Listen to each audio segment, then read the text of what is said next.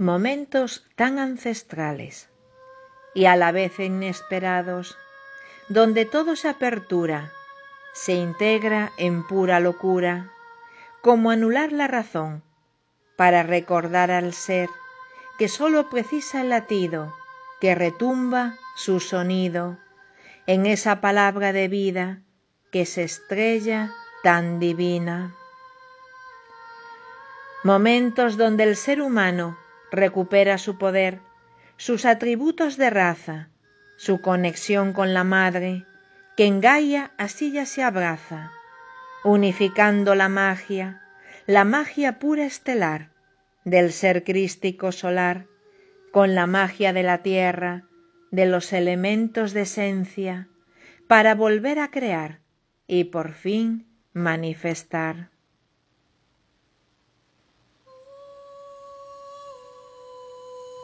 La madre se recolocó, la diosa así floreció, y ese gran masculino, el cáliz que todo contiene, esa sangre del antiguo, despierta, sale ya al mundo, confuso, sin orientación,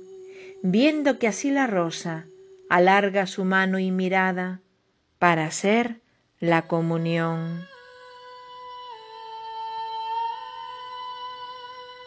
Rendíos, seres antiguos, rendíos a otro estadio, rendíos a ser en la vida lo que nunca así ha sido. Tenéis así el gran poder de crear otra verdad, unificando en la red el latir, la honestidad, el respeto y libertad. Gaia ya se aperturó, la raza se recordó,